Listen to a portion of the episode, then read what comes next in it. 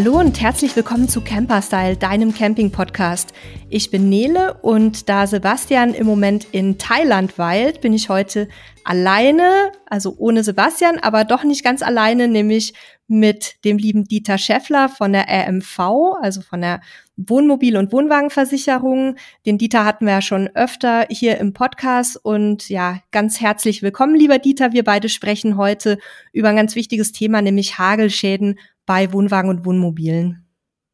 Ja, hallo Nele, hallo liebe Zuhörer. Ich freue mich, dass wir heute uns nochmal treffen können und äh, über das Thema Hagelschäden miteinander sprechen können.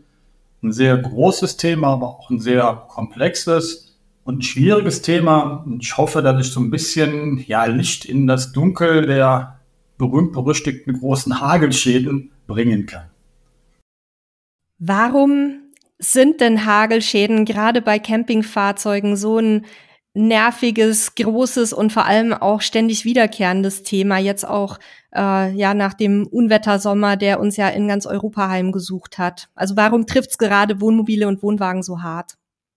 Ja, Im Prinzip ist das schon recht einfach. Ne? Man, man fragt doch immer danach, warum gerade Wohnmobile oder Wohnwagen. Und äh, die kriegsentscheidende Frage ist, ähm, ja, es passiert auch bei, bei einem Pkw, aber wieso gerade so viel bei Wohnmobilen? Die Antwort ist im Prinzip wirklich sehr einfach, weil diese Fahrzeuge ja nahezu immer im Freien stehen. Während bei einem Pkw es so sein kann, dass der Pkw bestenfalls in der Garage steht unter, oder unter einem Carport steht, äh, das Wohnmobil oder der Wohnwagen ja nun nahezu im Freien steht.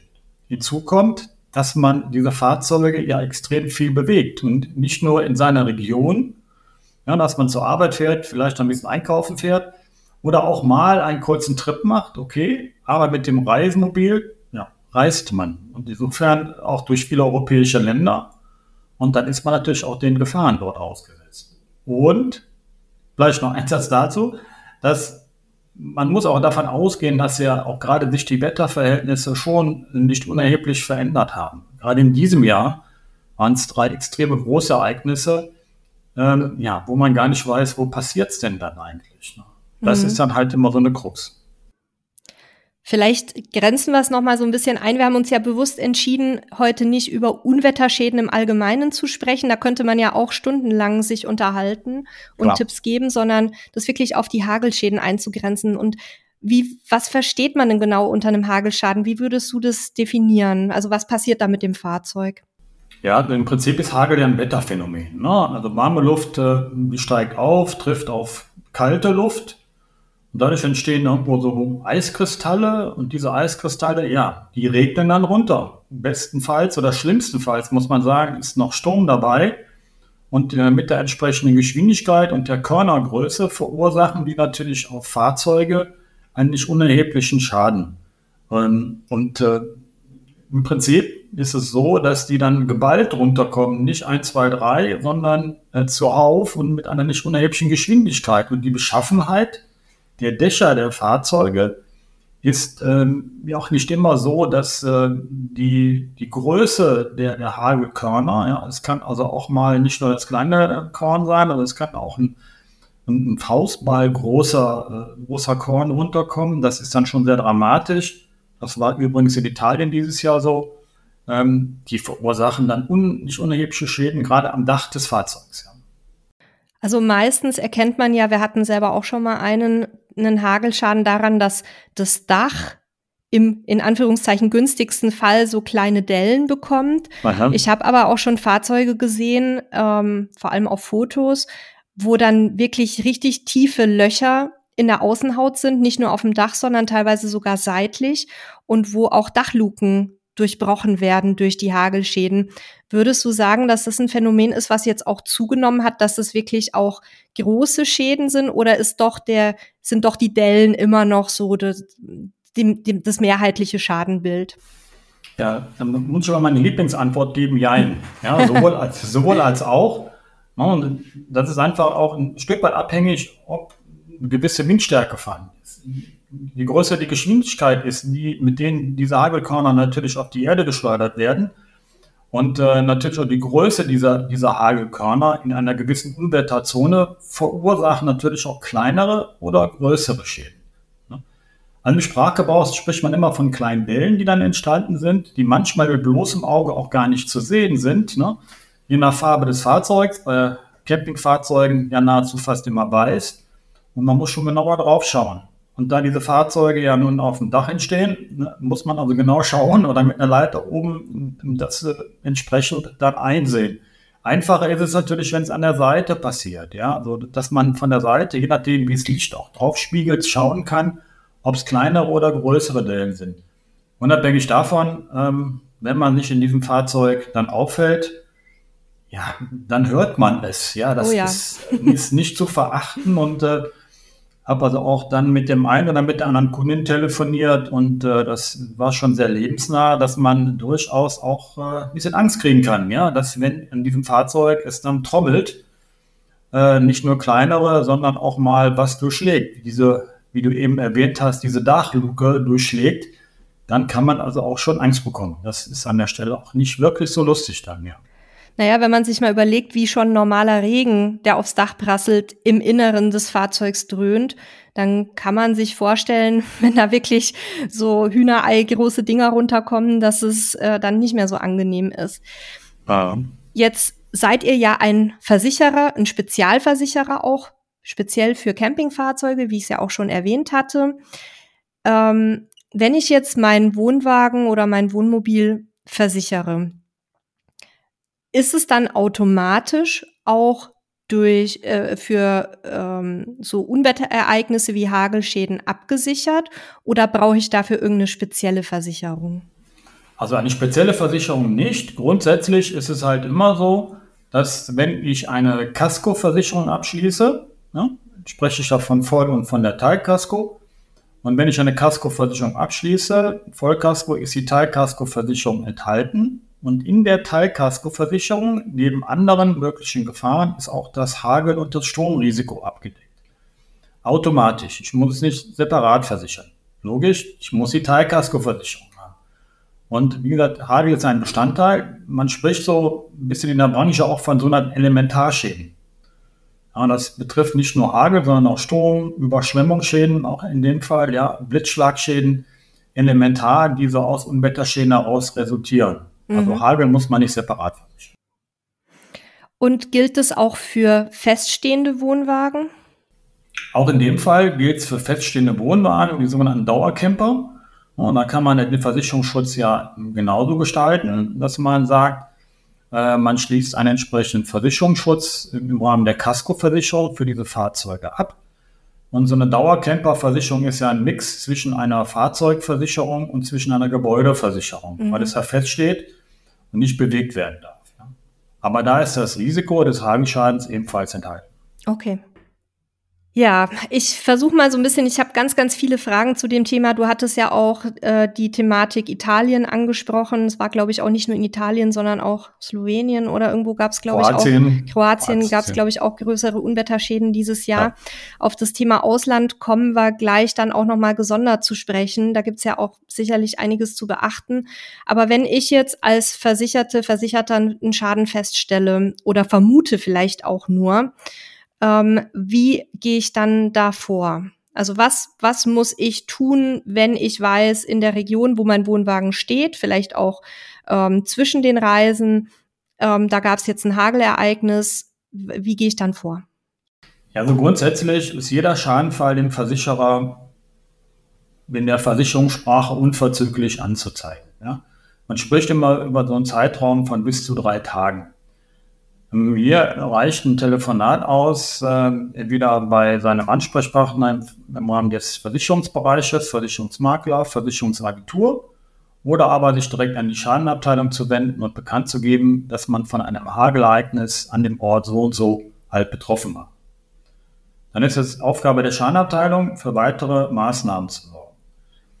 Jetzt ist es leider so, sollte man an der Stelle auch nicht unerwähnt lassen, wenn man von einem Großereignis spricht, wie, der, wie es jetzt in Italien war, in Kroatien oder in Süddeutschland, ne, Bayern, Österreich, hier sind die Schadenabteilungen Oberkante, Unterlippe komplett überlastet. Ja, man erreicht niemanden, äh, man ist verärgert, weil man lange in, in einem Wartefeld hängt. Dazu muss man einfach sagen, ja, es rufen sehr viele Leute an und das ist immer ein groß, großes Anzeichen dafür, dass man hier von einem Ereignis spricht, das nicht nur hunderte Kunden betrifft, sondern tausende Kunden betrifft. Da muss man sich entweder alleine in Geduld üben oder aber bei Versicherungsvertreter in dem Fall bitten, auf einem anderen Weg Kontakt mit der Schadenabteilung aufzunehmen, um diesen Schadenfall zumindest mal gemeldet zu haben. Empfehlenswert ist es immer, dass man, wenn man es kann, im Zeitalter von Handy sicherlich kein Problem, Fotos von wie beschilderten Fahrzeug zu fertigen. Wenn man auf einem Campingplatz äh, gestanden hat und auf einem Stellplatz war, sich eine Bescheinigung von dem Campingplatzbesitzer zu holen, dass äh, ein größeres Unwetter oder ein größeres Unwetter einhergezogen ist und Schäden an mehreren Fahrzeugen verursacht hat. Ähm, notfalls kann man auch natürlich mal Adressen mit, mit, ähm, mit Campern austauschen, um zu sagen, okay, man war ebenfalls betroffen. Das sind immer so ganz große Hinweise dessen, dass hier ein Ereignis stattgefunden hat. Das sollte man in dem Fall auf jeden Fall machen, sofern man die Schadenabteilung jetzt in, in zunächst mal nicht erreichen oder kontaktieren kann. Mm, ich habe dazu noch zwei Rückfragen. Die eine ist, ähm, weil du gesagt hattest, telefonisch sind die dann oft nicht zu erreichen, die Schadenabteilungen, um zumindest den Schaden mal gemeldet zu haben. Wäre das dann nicht auch eine Möglichkeit, da eine E-Mail hinzuschicken mit vielleicht auch schon Fotos dabei, damit zumindest ich meine drei Tage Meldefrist erfüllt habe? Ja, auf jeden Fall. Das ist immer ein guter Hinweis, eine E-Mail zu versenden ne, und entsprechende ja, Hilfsmittel wie Fotos einzureichen. Also ähm, das ist jetzt nicht so, dass wenn man die sogenannte Drei-Tage-Frist, die ich jetzt so dann in den Raum gestellt habe, verpasst, dass dann irgendwelche, dass irgendwelche Konsequenzen hat, ja. Sondern man spricht davon, dass man den Schadenfall unverzüglich melden soll. Es ist aber so, dass man auch nicht immer in der Situation ist, sofort einen Schadenfall melden zu können, ja. Ähm, aus welchen unterschiedlichsten Gründen, ja. Ähm, so, dass man vielleicht Fotos, Fotos waren nicht zu erkennen. Ich kann jetzt im Moment keine E-Mail versenden oder sonstige Geschichten. Ich kann nur telefonieren. Dann kann man das sicherlich auch mit einer Verzögerung von drei, vier, fünf Tagen tun. Ja, da, darum geht es im Prinzip nicht. Nur wenn man natürlich einen Monat später einen solchen Schadenfall meldet, dann fragt natürlich der Versicherer nach, warum hat man den Schadenfall nicht sofort gemeldet. Ja. Alles das würde ja auch die reine Bearbeitung nur noch weiter verzögern. Da hatten wir jetzt äh, persönlich eine ziemlich blöde Situation. Ähm, vielleicht kannst du da auch noch zwei Worte zu sagen, weil es kann ja auch sein, dass es anderen Leuten auch schon passiert ist. Ähm, wir hatten unseren Wohnwagen unterjährig und über den Winter äh, bei einem Bauern im Nachbardorf in der Scheune eingestellt. Und als wir den dann Anfang des oder im Frühjahr diesen Jahres an Fendt zurückgegeben haben, weil das ja ein Sponsorenfahrzeug ist, was wir nur leihweise bekommen, ähm, und sagte dann unser Ansprechpartner bei Fendt, ja, und äh, der Hagelschaden, was war denn damit? Und wir haben das gar nicht mitbekommen. Also es muss so gewesen sein, dass offensichtlich der Bauer den Wohnwagen irgendwann mal aus der Scheune rausgezogen hat, vielleicht weil er an seine Landmaschinen musste, die da auch eingestellt waren und uns dann nicht informiert hat, dass es ein Hagelereignis gegeben hatte und ihn dann einfach wieder reingezogen. Und wir wissen natürlich jetzt gar nicht mehr, wann das war. Wir hatten jetzt das Glück, dass Fendt das alles für uns abgewickelt hat. Aber wenn das jetzt mein Privatfahrzeug ist, was passiert denn, wenn ich so einen Hagelschaden erst sehr, sehr viel später bemerke und dann überhaupt nicht mehr zuordnen kann? War das jetzt im Winterquartier? War das irgendwann mal zwischen den Reisen? Was passiert dann mit der Versicherung? Ja, ist eine schwierige Frage. Hm, Im Prinzip ist es so, dass ich ja nicht bei jedem Wetterereignis sofort feststellen kann, habe ich einen Hagelschaden erlitten oder habe ich keinen Hagelschaden erlitten. Zumal wir wieder bei dem Thema sind, sind es kleine Dellen, sind es große Dellen. Wenn es kleine Dellen sind, auf einem weißen Fahrzeug auch schwerlich erkennbar sind. Das ist das eine Thema. Ähm, und man natürlich unter Umständen sagt, auch es war gar nicht so schlimm und man guckt nicht auf dem Dach nach. Man stellt erst viel später fest, dass auf dem Dach auch ein Hagelschaden vorhanden ist. Das wäre das Gleiche, wenn man das Fahrzeug unterstellt, zu einem späteren Zeitpunkt dazukommt und dann feststellt, es war ein Hagelschaden. Man kann einfach im Prinzip nur Folgendes tun, nämlich dass man den Versicherer darüber informiert, dass man jetzt festgestellt ist, dass das Fahrzeug wohl von einem Hagelschaden betroffen war. Man hat es jetzt festgestellt, man kann nicht mehr zuordnen, äh, man, das Einzige, was man sagen kann, ist, das Fahrzeug hat in dem Zeitraum von Januar bis Februar bis März bis April da und da gestanden. und man versucht in Erfahrung zu bringen, ob in diesem Zeitraum ein Unwetterereignis stattgefunden hat. Zumal man ja sagen muss, dass ja jeder Hagelschaden eh von allen Versicherern in der Regel immer von einem Sachverständigen begutachtet wird. Und wenn man dann feststellt, ja, es war ein Hagelschaden, dann ist ja die Plausibilität gegeben. Das heißt, der Kunde macht ja keine un unwahre Angaben, sondern er sagt nur einfach, ich weiß es nicht, ich habe es jetzt erst festgestellt aus dem und dem Grund. Und dann mit der, mit der Feststellung des Sachverständigen, dass ein Hagelschaden eingetreten ist, tritt der Versicherer auch aus meiner Kenntnis heraus nahezu immer dann in die Schadenbearbeitung ein. Okay. Ja. Weil ich glaube, dass es unbillig ist, dem Kunden gegenüber vorzuwerfen, du hast den Hagelschaden nicht festgestellt, weil wenn nachvollziehbare Gründe angegeben werden, weshalb ich das nicht feststellen konnte, dann ist das ein Stück weit schon auch für den Versicherer nachvollziehbar. Okay, also da kann man dann so ein bisschen auf die Kulanz hoffen, dass ja. da dann doch noch die Geschichte abgewickelt wird. Auf jeden Fall, ja. Super. Ja, ich hatte es schon angesprochen, du hattest angesprochen, Hagelschaden im Ausland. Das war ja dieses Jahr ganz massiv. Wir, da waren auch die Campinggruppen voll mit Leuten, die tatsächlich dann ähm, auch nicht mehr ihren Urlaub weiterführen konnten, weil die Fahrzeuge komplett beschädigt waren. Du hattest mir im Vorgespräch auch gesagt, dass es auch etliche Totalschäden gab. Wie sieht's denn da aus? Also grundsätzlich zahlt ja auch die Versicherung bei einem Hagelschaden im Ausland. Aber was muss ich da besonders beachten? Also im Prinzip ist das genauso wie ein Hagelschaden, der auch im, in Deutschland stattgefunden hat. Versichert gilt das Fahrzeug in Europa, ist egal, wo das Fahrzeug in Europa jetzt gestanden hat. Ja, das zum einen. Zum anderen, Entschuldigung, ganz ja. kurz, Europa ist EU oder sind da auch andere Länder wie Schweiz und ähm, Albanien und so dabei? Geografisches Europa. Okay. Ja, mhm. Also no, das bezieht sich jetzt nicht auf die EU. Geografisches Europa. Hinzu kommt natürlich auch dann, wenn man ähm, besonderen Versicherungsschutz genießt für, für Länder wie beispielsweise Tunesien und Marokko, ne, wenn man in diese Länder will. Da würde dann von dem einen oder von dem anderen Versicherer auch in diesen Ländern Versicherungsschutz gewährt werden. Ja. Man spricht aber im Großen immer vom geografischen Europa. Gut. Tritt jetzt ein Schadenfall, wie eben schon mal erwähnt, in Italien ein und man ist, ist massiv von einem solchen Hagelschaden betroffen, dann tritt das gleiche Prozedere in Kraft. Meldung bei dem Versicherer und abklären, was ist jetzt passiert. Das, was die Sache im Ausland etwas schwieriger gestaltet, wie kann nun der Versicherer das Fahrzeug begutachten? Das ist dann die große Schwierigkeit, weil hinzu kommt, dass es durchaus sein kann, dass das Fahrzeug nicht mehr fahrbereit ist dann ist es natürlich für den Versicherer schwierig zu sagen, wie kommen wir es nun dahin, diese Fahrzeuge auch zu besichtigen. Man muss halt schauen, dass man hier nur empfehlen kann, auch ähm, einen Schutzbrief abzuschließen, der einen in die Lage versetzt, das Fahrzeug zumindest nach Deutschland transportieren zu lassen, damit man hier auch dieses Fahrzeug in Deutschland besichtigen kann. Ja? Also der, der Versicherer wird da auch in der Regel nicht durch alle europäischen Länder reisen, und Besichtigungen im Ausland vornehmen. Ja. Ähm, Ausnahmen besteht ja da sicherlich die Regel, aber im Grunde ist es so, dass die Besichtigung nahezu halt immer in Deutschland stattfindet. Das heißt, die Fahrzeuge sind dann auch von Italien, je nach Schutzbrief, nach Deutschland transportiert worden und in Deutschland besichtigt worden. Und daraufhin wurden Gutachten erstellt zu den Schäden. Und dann wurde auch festgestellt, handelt es sich hier um einen Reparaturschaden oder um einen möglichen Totalschaden. Und das wird dem Kunden dann auch mitgeteilt.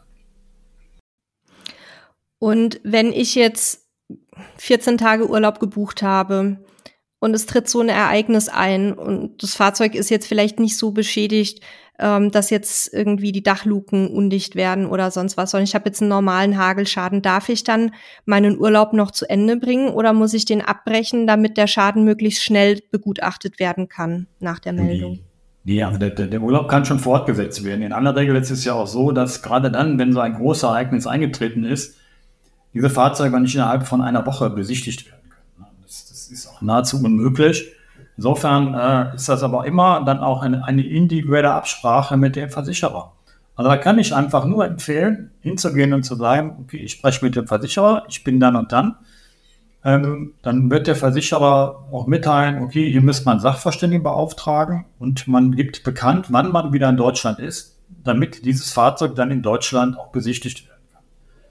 Wie gesagt, empfehlenswert ist es immer, wie ich eben schon mal sagte, Fotos von dem Fahrzeug im beschädigten Zustand zu machen.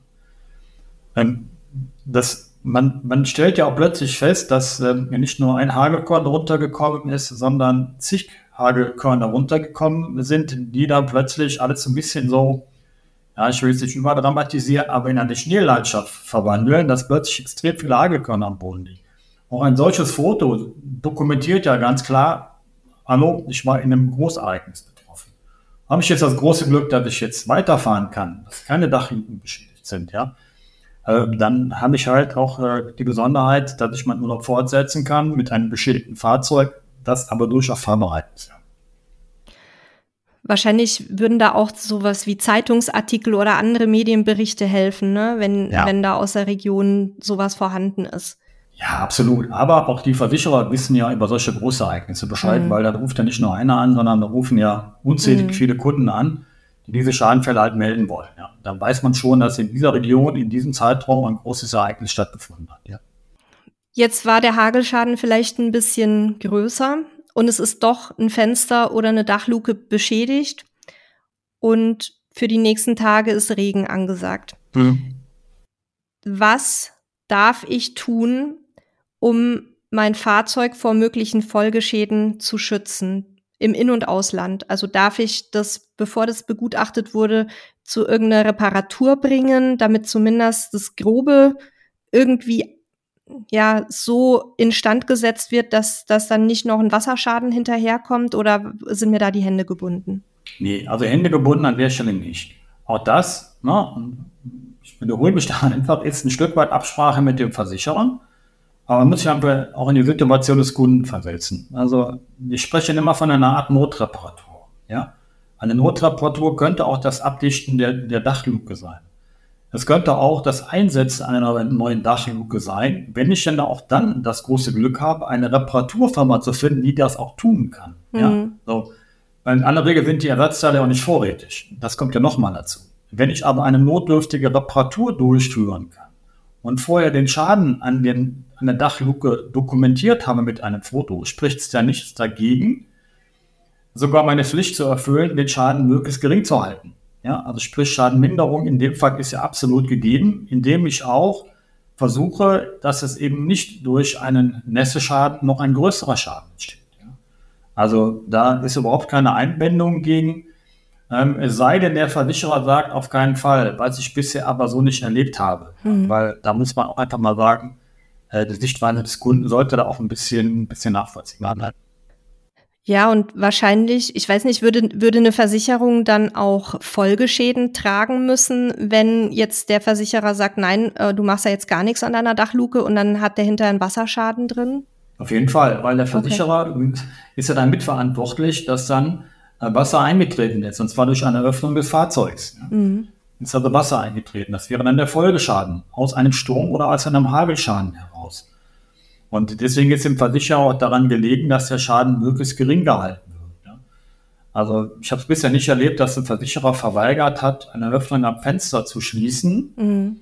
ähm, weil man nicht davon ausgehen kann, wie der Schaden eingetreten ist. Es sei denn, der Kunde tut das, ohne vorher den Versicherer zu informieren und ohne konkrete Hinweise darauf, dass der Versicherer es nachvollziehen kann. Selbst dann, dass man beispielsweise das beschädigte Fenster nicht aufgehoben hat mhm. oder keine Belege beibringen kann. Für den Versicherer muss jeder Schadenfall ein Stück weit nachvollziehbar sein. Ist er nachvollziehbar, ist die Wahrscheinlichkeit auch dann, wenn man es repariert hat, gegeben. Es ist aber in keinster Weise nachvollziehbar, hat man ein Problem. Mhm. Und wenn ich jetzt keine Werkstatt finde, zum Beispiel im Ausland, ähm, die mir da weiterhelfen kann, dann darf ich auch so eine Notreparatur mit dem, was ich zur Verfügung habe, durchführen, also mit, weiß ich nicht, mit Panzerband irgendwas abdichten oder ähnliches? Ja, natürlich. Das ist, das ist ein Stück weit auch lebensnah. Mhm. Ich versuche es dann immer mit dem Beispiel zu bringen, dass wenn mir jetzt aus irgendeinem Grund der, der Seitenspiegel äh, beschädigt wird, ja, und man ist der Verursacher ist nicht auffindbar. Und den Seitenspiegel, brauche ich einfach, um damit fahren zu können. Dann klebe ich den ja auch mit dem Panzerband ein Stück weit fest, damit ich dann halt mit diesem Fahrzeug wieder fahren kann, ja. Ja, auch ja? schon erlebt bei uns. ja, aber auch das, ne, man muss das immer ein Stück weit lebensnah sehen und aber selbst dann, wenn ich oben jetzt ein Stück Pappe draufklebe, ja, man, ich verhindere den, den Folgeschaden. An das vorzuwerfen, dass man jetzt einen Folgeschaden verhindert hat, kann ich mir eigentlich in der Regel nicht vorstellen, weil der mhm. ursprüngliche Schaden ja immer noch da ist. Ja. ja.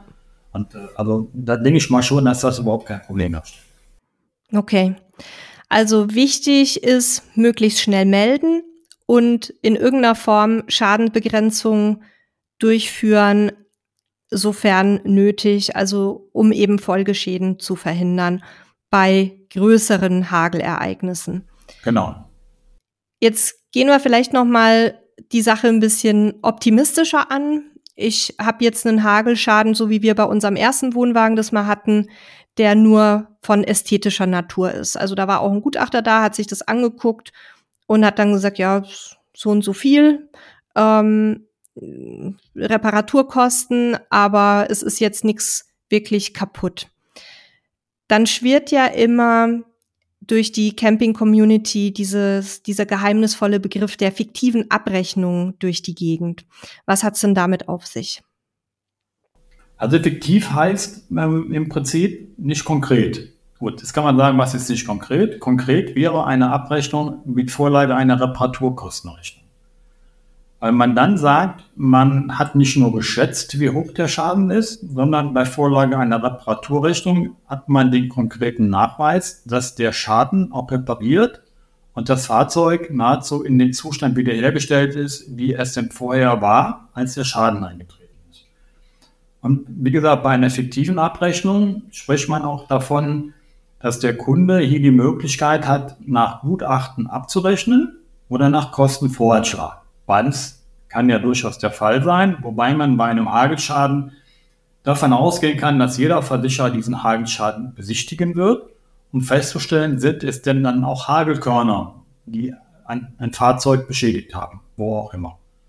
Und ich habe die Möglichkeit als Kunde zu wählen, okay, wie du gerade sagtest, ästhetisch ist jetzt nicht so schlimm, auf dem Dach, das sieht keiner. Also dann äh, lasse ich auch nicht reparieren. Ähm, und äh, ich fahre mit dem Schaden des Fahrzeugs weiter, aber der Entschädigungsbetrag, der steht mir trotzdem zu. Und dann ist es der Versicherer, der hier dem Kunden dann auch den Entschädigungsbetrag ähm, nach Gutachten, sprich dann in dem Fall fiktiv, weil nicht konkrete Reparaturrechnung vorgelegen hat, auch erstattet. Wissen muss man, dass logischerweise die Selbstbeteiligung in Abzug gebracht wird und natürlich auch die Mehrwertsteuer nicht gezahlt wird, weil diese ja nicht geflossen ist und keine Reparaturrechnung vorgelegt worden ist. Ja, also wir haben es damals so gemacht. Ähm, das war für uns eine schöne Summe für etwas, was uns nicht gestört hat und ähm, wir wollten den Wohnwagen sowieso behalten, also nicht weiterverkaufen. Das heißt, Wertminderung äh, war für uns jetzt da nicht so wichtig. Ähm, und davon haben wir uns dann einen Teil einer schönen langen Reise mit dem Wohnwagen finanziert. Ja, also das, das ist, ähm, ist ja. also völlig legal, weil da gibt's auch oft die Frage, ja, ist es nicht Versicherungsbetrug? Nein, es ist völlig legal. Da kommt ja auch ganz offiziell ein Gutachter. Also bei uns hat der Gutachter den Wert festgelegt. Wir hatten keinen Kostenvoranschlag uns machen lassen. Ja. Und ähm, lief alles total offiziell ab. Ja, also es ist ja, ist ja auch offiziell. Man muss sich vorstellen, ich habe ja einen Schaden erlitten.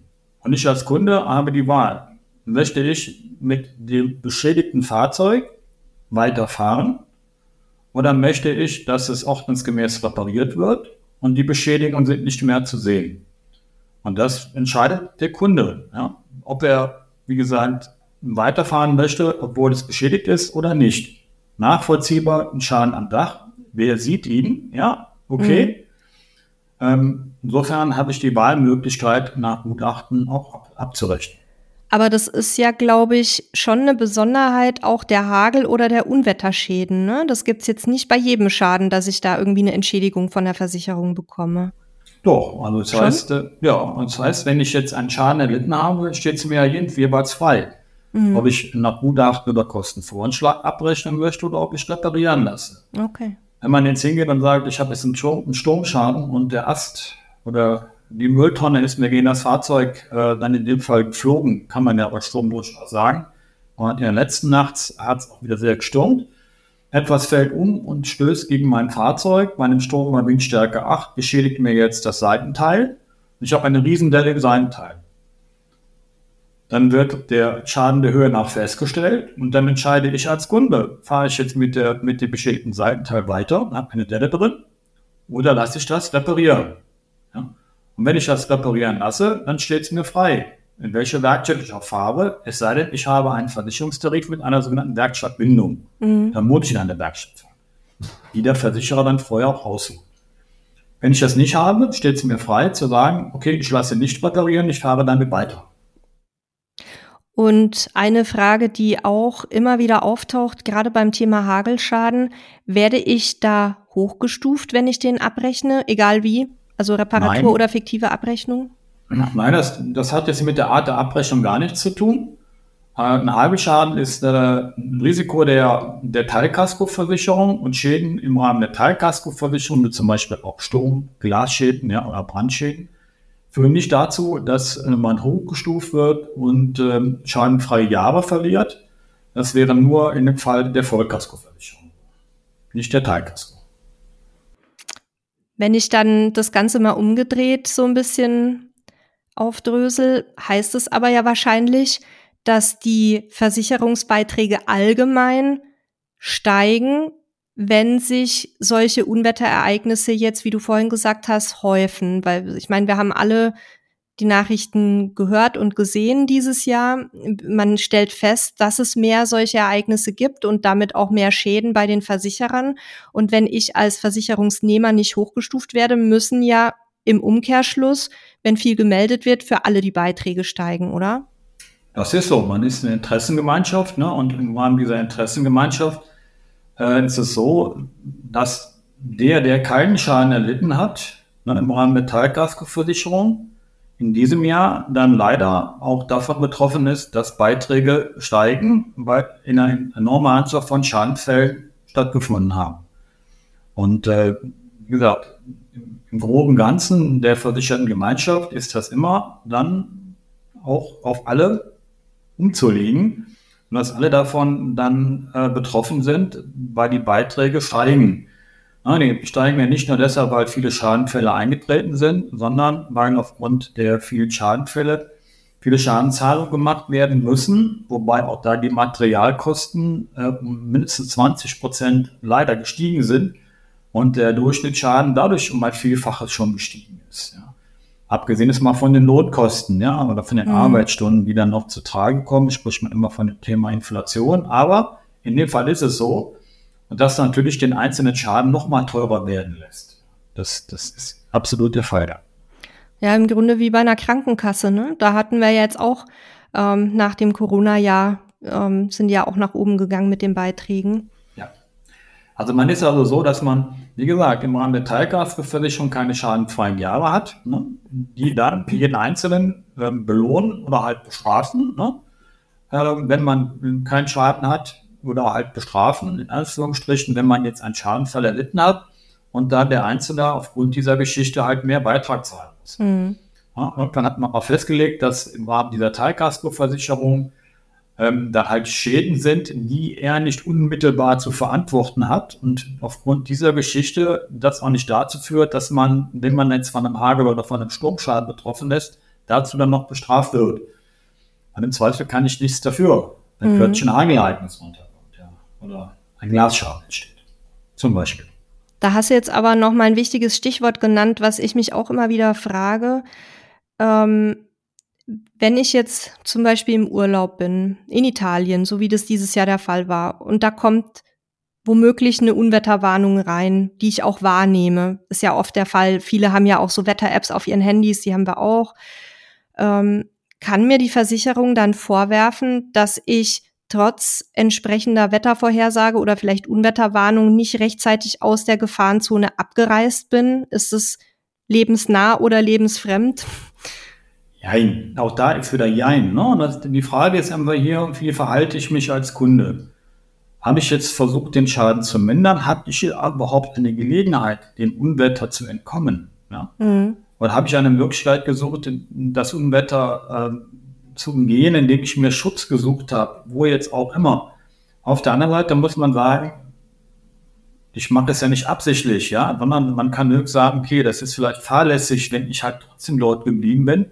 Dann kann ich aber davon sprechen, dass ja gerade diese grobe Fahrlässigkeit, die einem dann vielleicht an der Stelle vorzuwerfen wäre, immer schön konjunktiv vorzuwerfen wäre, in den Versicherungsschutz nicht dazu führt, dass ich den Versicherungsschutz verliere. Mhm. Gerade bei Umweltereignissen, ähm, weil man es auch schon erlebt hat, dass trotz Wetterwarnung und das Unwetter gar nicht so eingetreten ist. Ja, das hat Oft. man dann auch. Ja. ja so.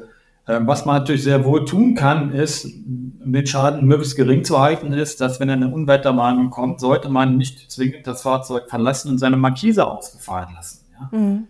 Also die sollte man dann auch in seinen persönlichen Einvermählten dann schon mal auch einfahren. Nicht nur, weil äh, vielleicht im Raum stehen könnte, man hätte die Markise nicht eingefahren, aber das muss der Versicherer dem, dem Versicherungsnehmer auch ganz konkret vorwerfen. Aber man stellt sich einfach mal den Schaden vor, den man erlitten hat. Ja, das ist ja nicht nur die Markise, auch der Schaden am Fahrzeug.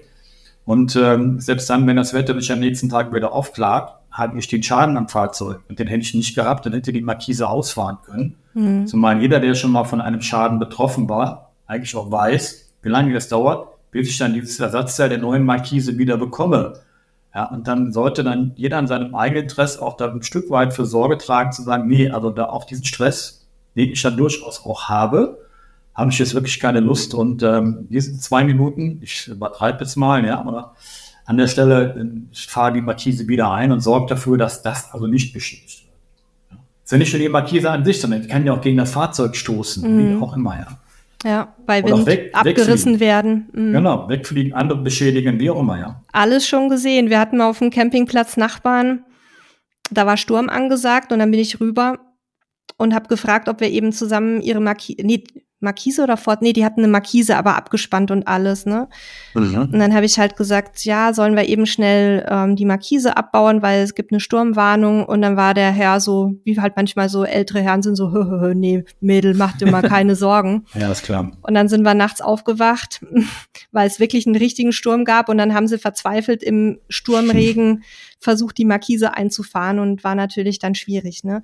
Absolut, ja. Ähm, die hatten dann auch einen Schaden dran, wenn ich mich richtig erinnere.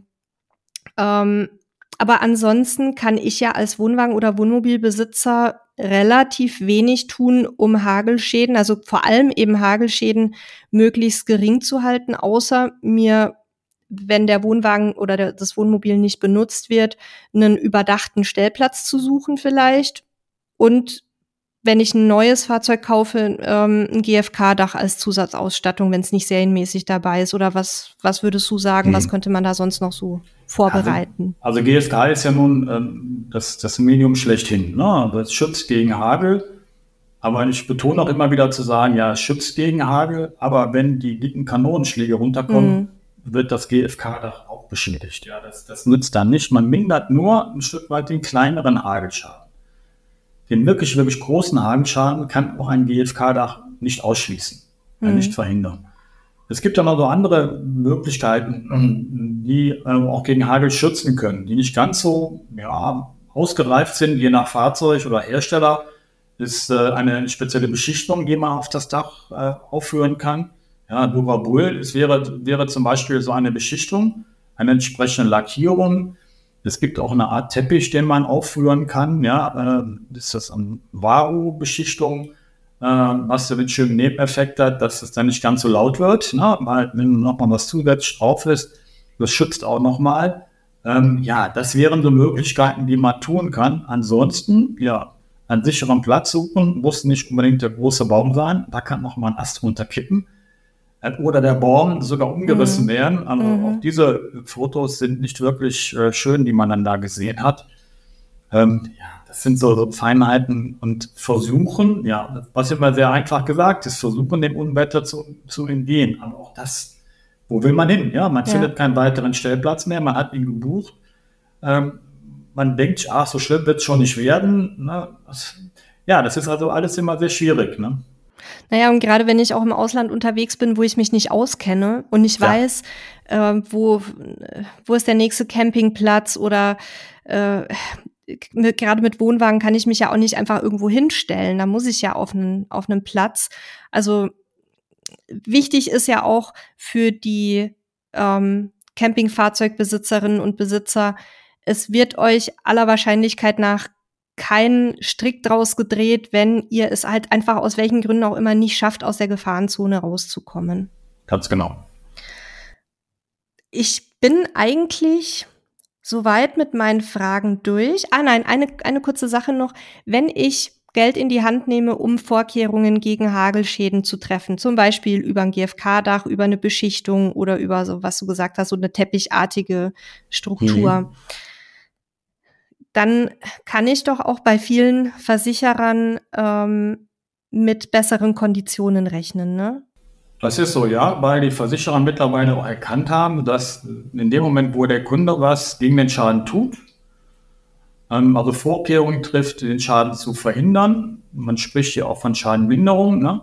Dann honoriert das der Versicherer, indem er sagt, okay, wenn du dann das und das tust, dann sind wir bereit, auch die Prämie ein bisschen zu minimieren, indem wir einen Nachlass auf eine bestimmte Beschichtung mhm. geben oder man spricht immer so von einem typischen GFK-Nachlass, ja. Mhm. Ähm, dann ist man bereit, auch einen Nachlass zu geben, weil du auch dafür Sorge trägst, dass der Schaden möglichst gering wird und äh, wir dadurch als Versicherer natürlich auch ein bisschen Geld sparen können. Klar. Ja, ist so. Vielleicht noch ähm, ganz kurz, bevor wir noch mal zu einer schnellen Zusammenfassung am Ende kommen. Alles, was wir jetzt heute besprochen haben, die Sachen, die jetzt nicht ganz allgemein waren, die gelten natürlich jetzt in erster Linie für euch, also für die RMV und wie da die Dinge abgewickelt werden. Ähm, was du ja vorhin immer wieder auch betont hast, es ist ganz viel das Thema, dass man natürlich als Versicherter die Versicherungsbedingungen sich dann in so einem Fall angucken muss und dann eben auch individuelle Absprachen treffen muss. Und da gibt es sicher ähm, den einen oder anderen Anbieter, der in bestimmten Punkten ein bisschen kulanter ist und den anderen, der vielleicht etwas strenger dann die Versicherungsbedingungen auslegt. Also nagelt uns da jetzt nicht fest. Wir haben versucht, euch jetzt einen, einen großen Überblick über dieses wirklich sehr komplexe Thema zu geben. Aber euer erster Ansprechpartner ist natürlich immer der Ansprechpartner eurer Versicherung und mit dem müsst ihr dann am Ende auch die einzelnen Punkte klären. Ja, lieber Dieter, wollen wir noch mal ganz kurz die wichtigsten Punkte einmal nennen ähm, am Ende, um die noch mal zusammenzufassen. Was muss ich jetzt noch mal genau bei einem Hagelschaden in welcher Reihenfolge tun, so als wie so eine kleine Checkliste für die Hörerinnen und Hörer? Also im Prinzip geht es darum, den, den, Hagelschaden, den ich erleide, den höre ich nun mal leider Gottes und, und sehe ihn auch. Und äh, in dem Moment würde ich empfehlen, hinzugehen und zu sagen, ich mache Fotos von dem Schadenausmaß. Wenn ich die Fotos von dem Schadenausmaß habe, mache ich als nächstes Folgendes. Ich versuche möglichst schnell meinen Ansprechpartner bei der Versicherung, genauso wie du es gerade gesagt hast, zu erreichen. Telefonisch oder aber auch per E-Mail.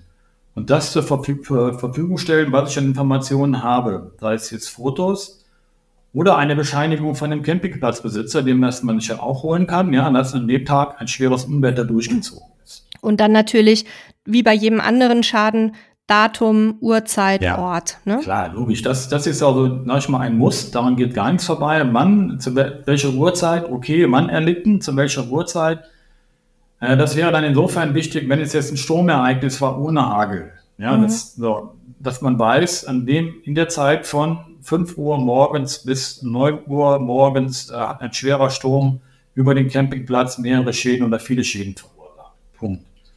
Von dem man auch betroffen war. Und dann den Versicherer informieren und mit dem Versicherer gemeinsam klären, was passiert jetzt weiter. Reichen die Fotos aus für einen möglichen Kostenvoranschlag bei einem Sturmschaden? Und bei einem Hagelschaden wird der Versicherer mit großer Wahrscheinlichkeit immer sagen, das Fahrzeug muss besichtigt werden. Und dann muss man unterscheiden, befindet man sich in Deutschland oder befindet man sich im Ausland. Im Ausland sagen, okay, wann sind Sie wieder zurück oder ich bin dann und dann zurück, reicht es aus, wenn ich dann zurück bin, damit das Fahrzeug dann besichtigt werden kann. Und in Deutschland analog. Ja, ich bin jetzt zu Hause, man kann mein Fahrzeug besichtigt werden, sodass man auch weiß, wie hoch der, der Schaden entstanden ist. Wichtig ist auch, der Versicherer wird in aller Regel auch fragen, ist das Fahrzeug noch fahrbereit? Ja, so, wenn das Fahrzeug fahrbereit ist, klar, und nicht so stark beschädigt ist, kann man auch klären, das hatten wir eben auch, ob man den Urlaub fortsetzen kann oder ob man nach Hause reisen muss, weil man auch sagt, nee, aufgrund des Schadenereignisses kann ja auch passieren, hat man keine Lust, noch weiter in Urlaub zu fahren.